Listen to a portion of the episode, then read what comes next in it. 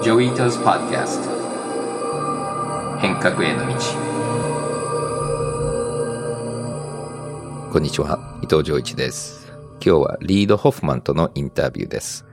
彼は LinkedIn というソーシャルネットワークのコーファウンダーで、Greylock Partners というベンチャーキャピタルのパートナーで、それと Masters of Scale というすごく人気なポッドキャストのホストでもあります。彼と一緒にネットワーキングのパワーと彼の、まあ、いろんなプロジェクトとか会社をやってきた話を聞きたいと思います。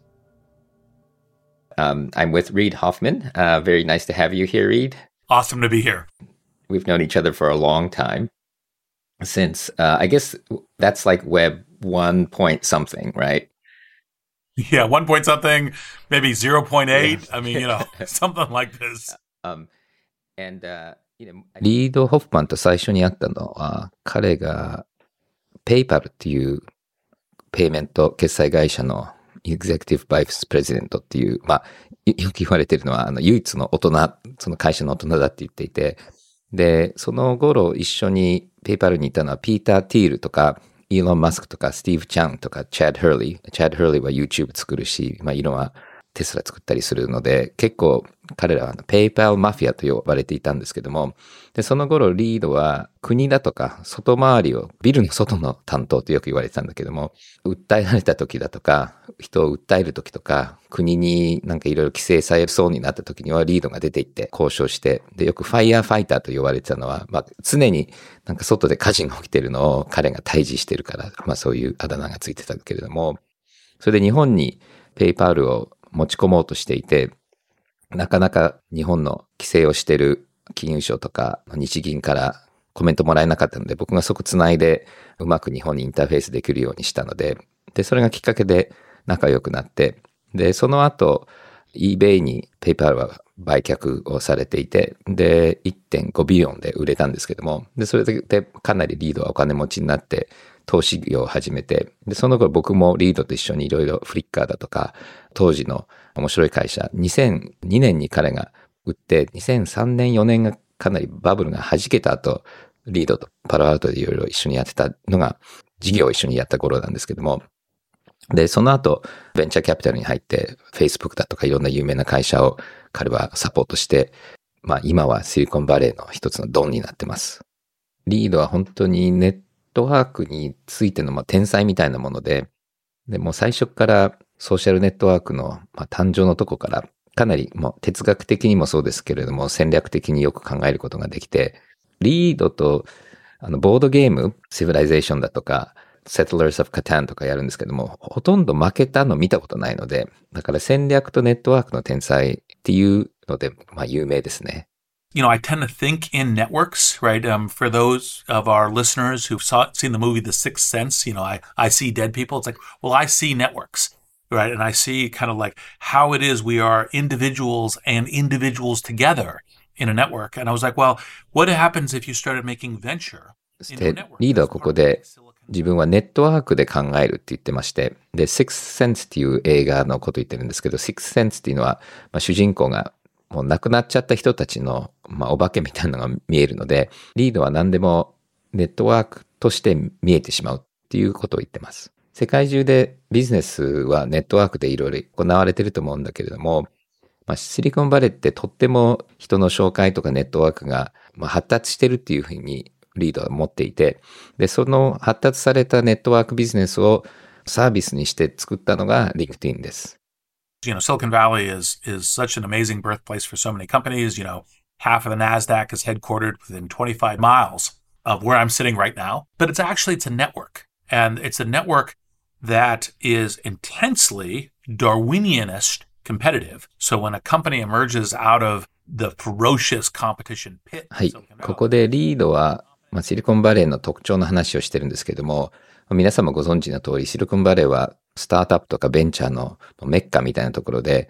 彼がいる、まあ、ヘッドクォーターズの25マイル以内に、ナスダックの会社の半分がヘッドクォーターがあるっていうすごい場所なんですけども、で、シリコンバレーではもちろん競争が激しくて、すごいスピーディーな学びがとても早い会社がたくさん出てくるんですけども、競争しながら協力をして、とってもネットワーク型っていうふうに彼は言っていて、やっぱり情報を交換することによってシステムが全体的に強くなっていくっていうことも彼は表現していて、そして、まあいろいろやってみて、それで学びがあって、その学びからまたみんなにシステムが強くなっていくっていう、こう、実験型の、まあ、ビジネスのやり方がたくさんあって、ここで、まあ、英語では ask forgiveness not permission っていうのは、まあ、いちいち事前に OK もらわないで、まあ、作っちゃって、後で謝る。まあこれ、ウーバーなんかよくそれで有名なんですけども、まあ、必ずしもこれ日本でうまくいかない場合もあるんですけども、これが多分シリコンバレーのすごい特徴で、で、彼のネットワークの話にまたつながることだと思います。そしてもう一つ、シリコンバレーの特徴は、すごい人材の流動性が高いので、まあ、常にあの みんなジョブが変わっているのでで、僕なんかでもリンクトインをよく使っているのは、この会社に誰か僕知ってる人がいるかなと思うと検索できるんですけども、そうすると実はあの元同僚がたくさんいたりするので、あとはこいつどうなったんだっけって見ると、リンクトイン見るとみんな今までどこに行ったかっていうのが見えるので、そういう意味ではすごくあのシリコンバレーネットワーキングにふさわしいのがリンクトインのプラットフォームだったと思います。もう一つシリコンバレーの特徴っていうか、まあ、リードの特徴でもあるんですけども、やっぱりシリコンバレーのベンチャーキャピタルっていうのは、一番トップのベンチャーキャピタルっていうのはすごくリターンが高いので、で、なかなかそのファンドに対する投資ももう枠がないので入れないんですよね。そうするとすごい、あのもうずっとサポートしてきている投資家が、例えばリードのグレーロックのファンドの投資家なんですよね。そうすると、あまりうるさい投資家は追い出されちゃって、で、あの、いい投資家だけ残っていくんですよね。そうすると、リードたちがすごくリスキーな投資をやりたいと思ったら、反対する投資家いないんですよね。で、二流なファンドだと、やっぱり投資してる投資家はあんまりリスキーなものを投資させたくないので、従ってそのシリコンバレーのベンチャーキャピタルっていうのはすごくリスクテイキングが強いんですよね。で、もう一つそのリードがこの間いろいろ話してた時に、今まで一番ホームランの投資先っていうのは、このインベスメントコミッティっていう、あのみんなで投資を議論する会議なんですけども、みんなが合意したコンセンサスがあるものってほとんどそんなにうまくいかなくて、で、一人か二人しかやりたくない。例えば Airbnb の場合はリードだったんですけども、あの、そういうのが圧倒的にリターンが高いんですよ。だからやっぱりシリコンバレーのすごくいいディールっていうのって結構リスクで、で、結構一人しかパートナーが応援してなかったりするものが多いんですね。そうすると日本のファンドってみんなやっぱりみんながコンセンサスをするし、あんまりリスキーなことをやりたくないっていうので、こういうホームランの投資ってなかなかやりづらい。そうすると、シリコンバレーに集まってるアントレプレナーはすごくレベルが高いアントレプレナーだし、すごくリスキーだけれども、すごく大きい話に対してお金も集まるし、そういう人材もあるので、で、それが、まあ、あの、一つのサイクルになっていて、本当にハイリスク、ハイリターンにすごくチューニングされた場所でもある。で、もう一つは、このシリコンバレーではベンチャーキャピタルの数が多いので、そうするといろんな会社もポートフォリオとしてみんな持ってるので、ベンチャーキャピタルは似たような会社投資してるかもしれないけど、他のベンチャーキャピタルが投資してくれるので、やっぱりそのベンチャーキャピタルの間の競争と投資先の間の競争もあるので、システムがロバストになっていくので、なかなかペケペケの国でシリコンバレーを再現しようっていうのは難しいと思うんですよね。ただやっぱり最近 Web3 っていうのはまたちょっと違うまあコロナもあって、もうちょっとグローバルだし、あとシリコンバレーの今のパターンではなかなか評価できないような会社が多いので、まあ僕シリコンバレーと付き合い出してから初めてシリコンバレー BC がそんなに圧倒的なリード取ってないデジタル分野なんじゃないかなという気はします。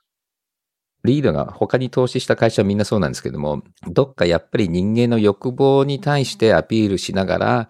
まあ、引っ張り込んで、もっといろんなサービスを提供していくっていうのが特徴だと思うんですけども、ちょっとその辺の話を聞きましょう。To get to real scale, you have to go to the things that are universal in the human experience. And part of the reason the seven deadly sins have captured the imagination over the centuries and even across cultural boundaries. These are the, some of the appetites or reflexes or things that are kind of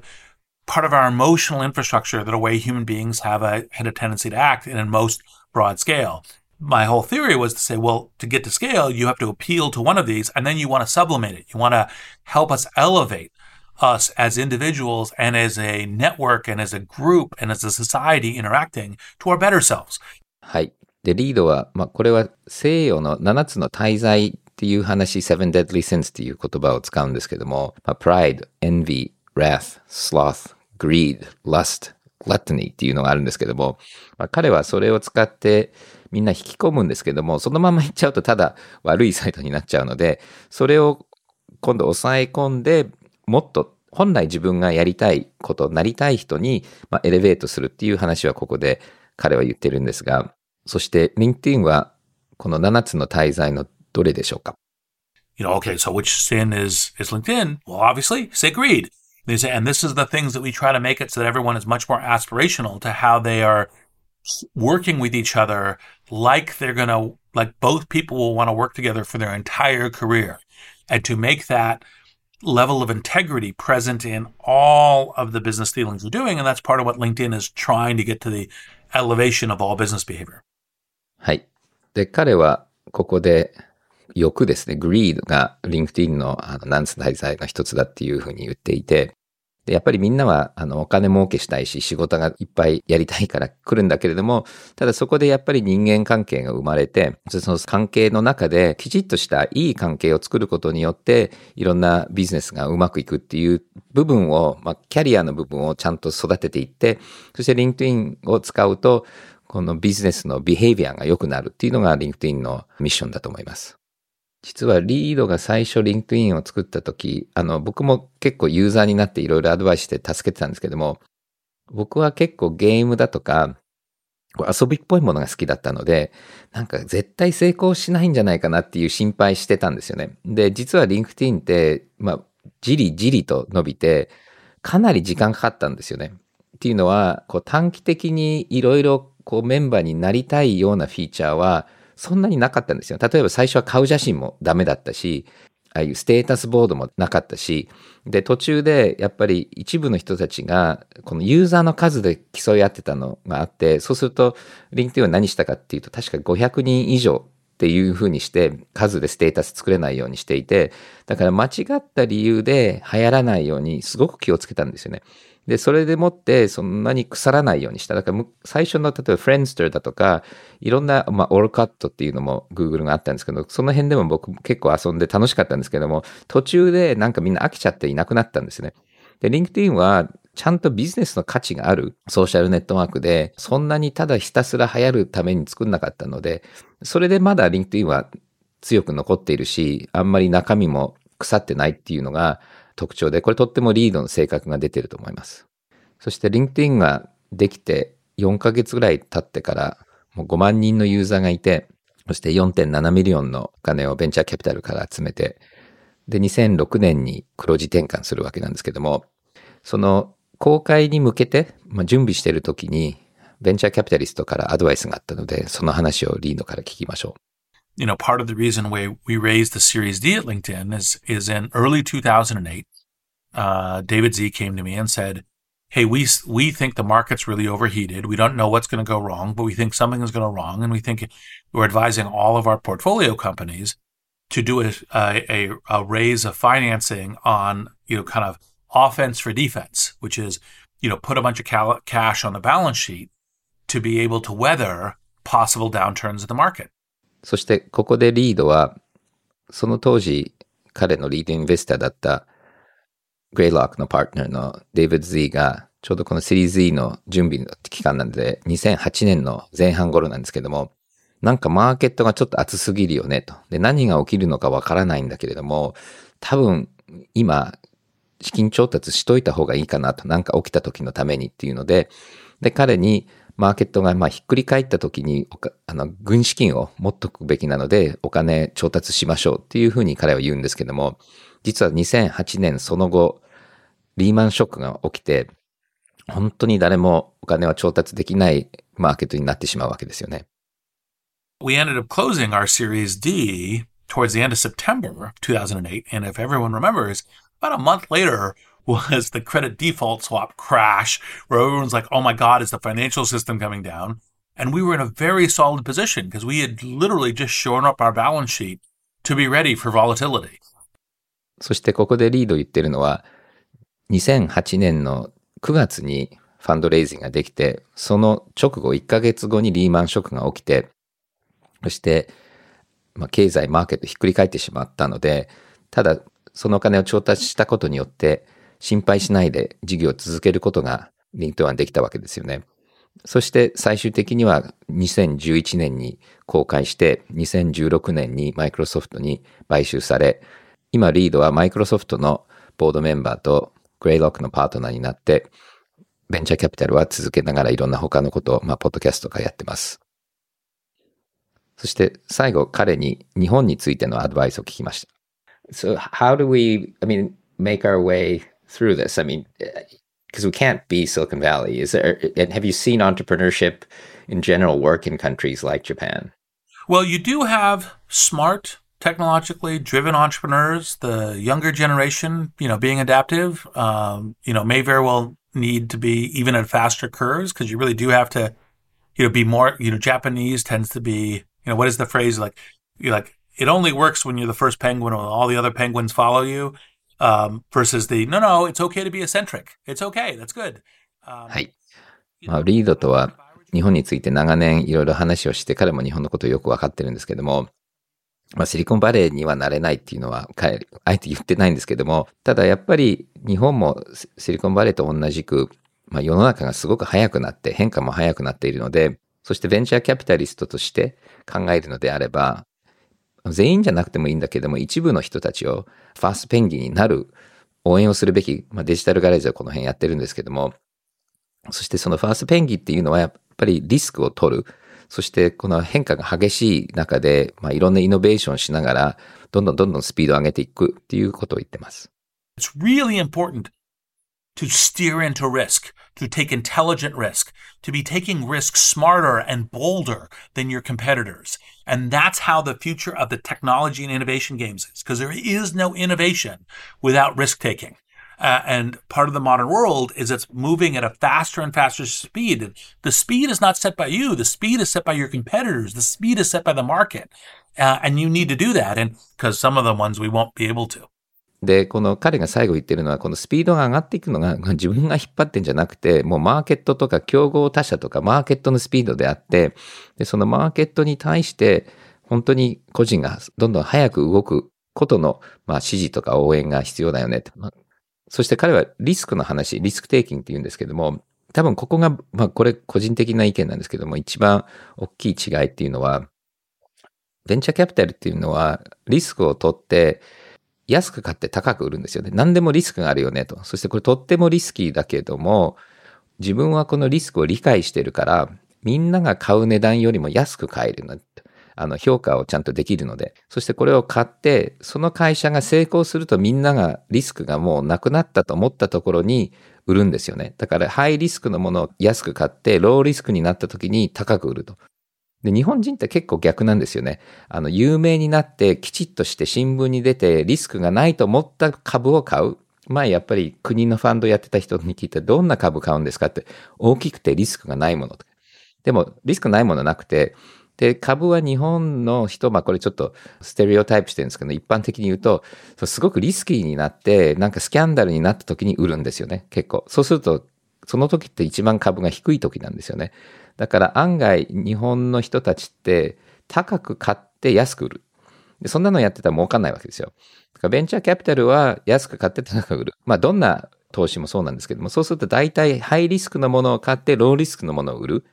で、そういう感覚でやっぱりベンチャー投資もやんなきゃいけないし、そして一部のアントプレナーたちもそういうことしないとイノベーティブな会社ができないので、でそこら辺はシリコンバリーはかなり極めていて、やっぱりそういう部分は日本もっと育てないと、まあ、世界ステージで特にテックのところでは競争できないんじゃないかなと思います。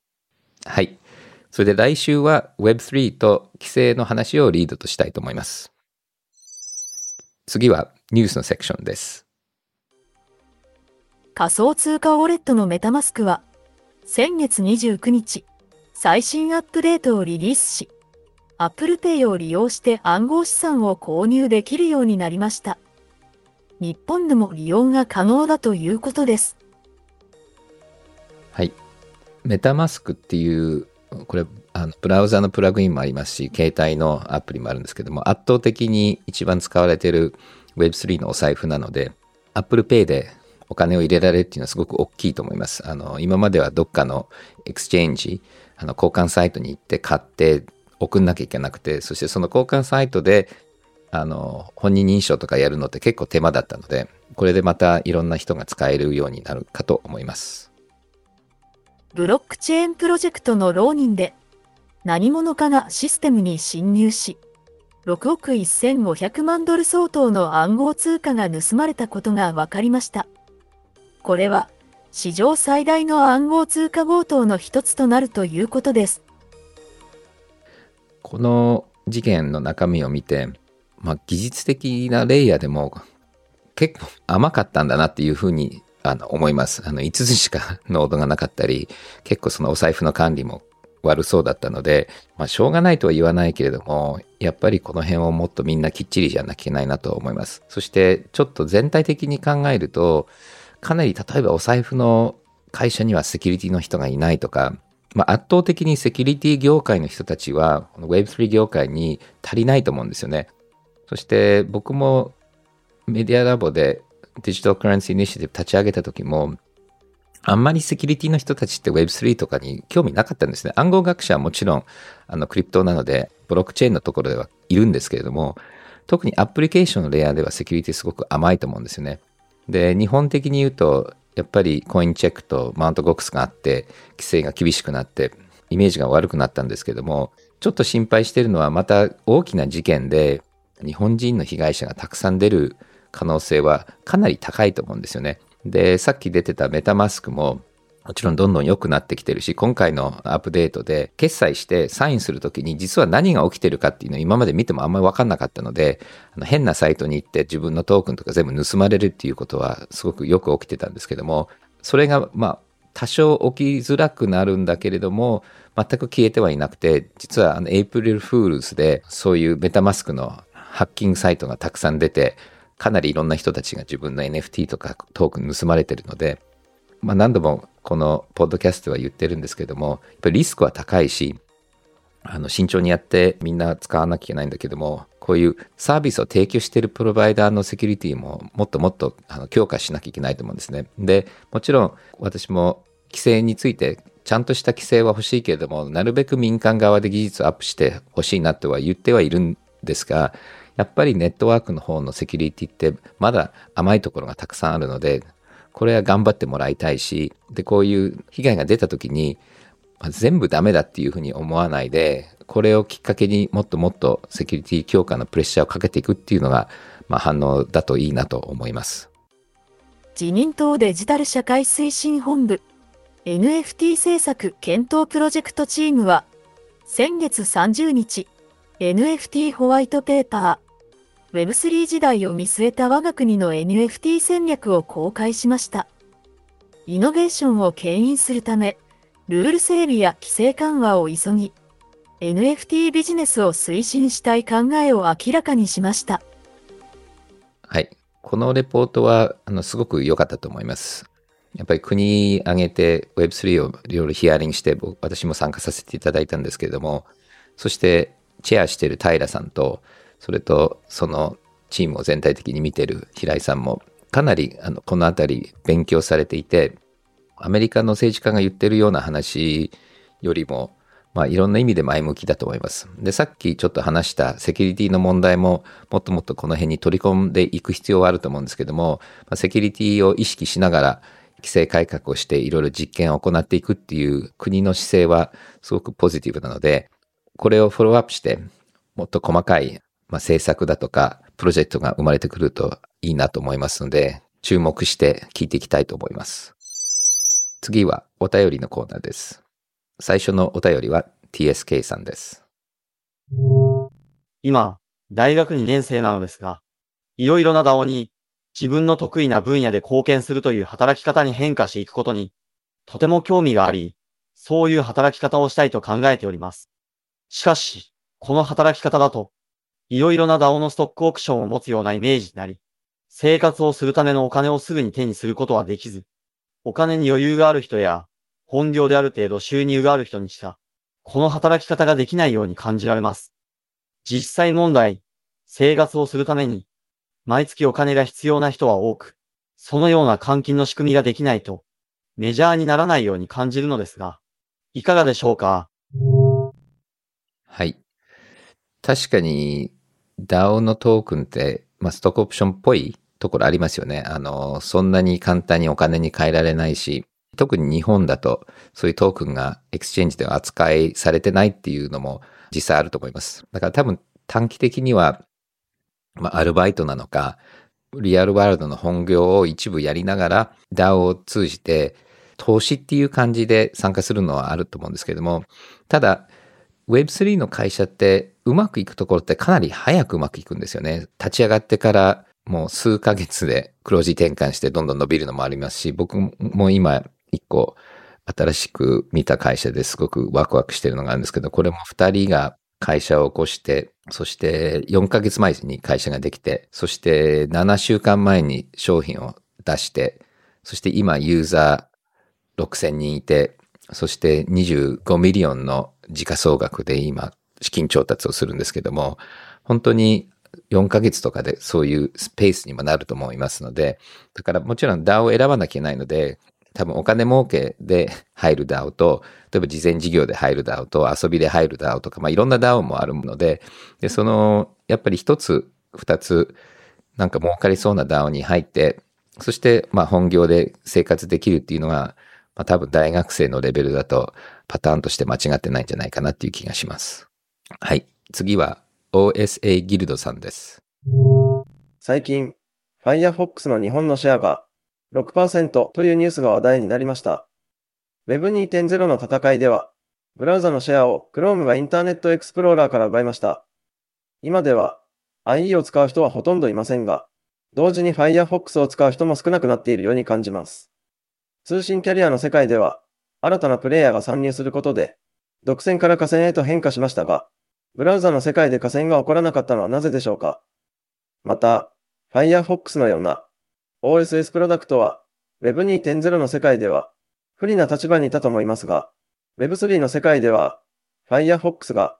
ブラウザのトップシェアを取るようなことは起き得るのでしょうか？モジラファウンデーションの理事でもある伊藤さんの意見をお聞きしたいです。はい。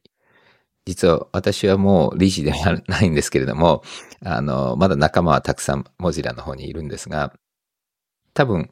イノベーションっていうのは、まあ、小さなチームの方がイノベーションがしやすいんですよね。あの、Firefox が最初出て IE を倒した時も、すごく小さなチームが動いて、そしてその当時に一番面白いイノベーションですごいスピーディーなブラウザ作って、あの、シェアを広げたんですけれども、まあ、Firefox からスピンアウトした人たちが Brave っていうブラウザを作って、僕もそこ、あの、初期ちょっとお金出して手伝ったんですけども、そしてまあ Brave も一時期すごく伸びていて、今でもあの、ウォレットを作って少し Web3 対応しようとしてると思うんですけれども、でもこういう、こう、アーキテクチャが大きく変わるときが、新しいブラウザとかソフトが出てくるチャンスでもあると思うんですよね。そのブラウザーの市場のあり方っていうのは、その時代その時代ちょっと変わるんですよね。やっぱり最初は、 Netscape はなんか、ソフトウェア売ろうとしてた部分があって、ビジネスモデルが変わったっていうのもありますし、あとは Explorer はすごい圧倒的にこう Windows で配るっていうことで、すごいシェア取るんですけれども、だんだんイノベーションが止まって、ほとんどチームも消えていて、何も変えてなかったところに、Firefox がいいブラウザドンって出して IE を倒すわけなんですけども、で、今はやっぱり Safari なんかは、すごくちゃんとお金かけていいブラウザを Apple が作って、すごくやっぱりコアコンピテンスとしているので、モバイルだともう完全にあっちになっているし、で、Chrome なんかでもやっぱり Google がすごく自分たちのコアビジネスに関係しているので、個人情報を集めることも含めて、そして Chrome もプラットフォームから出ているので、やっぱり無料なので、ブラウザっていうのは、なので、やっぱりそういうプラットフォームも作ってるところが今まで圧倒的に強いんですけれども、ただ Web3 らしいインターフェースとか Web3 に必要なあのウォレットとかっていうのがもしかしたらこのブラウザの機能になってくるので、メタマスクの中にもブラウザもありますし、まあ、Brave みたいなブラウザにはウォレットが入ってたりしてるので、まあ、Web3 のまた新しいブラウザが出てくる可能性はなくはないと思いますが、まあ、一生懸命ブラウザのチームは考えていると思うんですけども、やっぱり Web3 の変化のスピードがすごく激しいので、どんな機能をどういうふうに入れると、勝てるかっていうのは多分これから見ていくと面白いバトルが始まるんじゃないかなと思います。そして最後はマサドンさんのお便りです。マイアミコインや NYC コインなどの地域仮想通貨がアメリカ、南米などで発行が進んでいます。日本では面白法人カヤックが打感性のない社会貢献型地域通貨を鎌倉などで町のコインとして発行して商船も持っていますが、これは仮想通貨をベースにはしていません。地域通貨の日本での将来性、可能性についてお聞かせください。はい。日本はすごく仮想通貨をベースにした、まあ、地域通貨っていうのは可能性あると思うんですね。で、まあ昔から地域通貨ってのはあるんですけれども、やっぱり細かいコントロールができなかったり、いろんなフィーチャーが増やせなかったからうまくいかなかったのは結構多いと思うんですね。で、私たちがやってる変革トークンっていうのも、まあある種地域通貨みたいなものだし、これから地域通貨が出てくるとそこに我々の学びを反映できると思います。だからそういう意味で言うと、今までの地域通貨をブロックチェーン化するっていうのもありますし、ブロックチェーンのいろんな実験を地域で使ってみるっていうのもありますし、で、今回僕らもすごく使って楽しかったのは山越村の NFT のプロジェクトがあるんですけども、まあ、彼ら NFT で始めたんですけども、で、始めて NFT 買った人たちは e レジデントって言って、まあ、デジタルの村民になってるんですけども、まあ、そこでなんか地域通貨と絡むとか、あとは例えばふるさと納税とリンクするとか、まあ、いろんな話はあります。そして政治家の先生とかもこの辺のことを一生懸命考えているので、多分面白い実験はこれからどんどん出てくると思いますので、注目して僕も見てます。そして実は今日の夜22時30分から BS テレビ東京で私がコーホストになる Earthshot 世界を変えるテクノロジーっていう番組が始まります。今日はリード・ホフマンのインタビューと Web3 のテーマです。ぜひ今日のポッドキャストと合わせて番組も見てみてください。そしてこのポッドキャストではクールジョブリストっていうコーナー作りました。これは求人のコーナーです。番組詳細にはリンクがあるんですけども、この間番組に出ていただいたアリサさんのセガのプロトコールだとか、ポッドキャストのプロデュースしてるピトパーだとか、これも番組に出ていただいたデブプロトコルのジョブもあります。それと私のデジタルガレージの新しい求人の情報もありますので、こういうクールなジョブを特に Web3 分野で欲しい人たちは、ポッドキャストで紹介しているジョブをぜひ見てみてください。そしてこの求人広告はもちろん今仕事がなくて探している人たちのためでもありますが、Web3 分野に入ってみたいけれども、そして今の仕事はちょっとつまんないなっていう人たちもぜひ見てみてください。それでは今日はここまでです。聞いていただいてありがとうございます。また来週。このポッドキャストでお話しする内容は、クリプトや Web3 に関する一般的な情報に過ぎず、これらへの投資の勧誘を目的としたものではありません。また、特定のトークンなどの推奨を目的とするものでもありません。クリプトの投資と売買は、とてもリスクが高いものです。自分もやりたいと思ったら、プロのアドバイスをもらってから参加してください。また、最終的な投資決定は、皆さんご自身の判断でなさるようにお願いします。デジタルガレージは危険な海に最初に飛び込むファーストペンギンスピリットを創業以来大事にし続けていますこれから来る Web3 オープンソース時代を見据えたテクノロジーで新たなビジネスを生み出す仲間を募集しています番組詳細欄にあるリンクよりぜひご覧ください Web3 is here. Join us. Join the first penguins. New Context Designer. Digital Garage.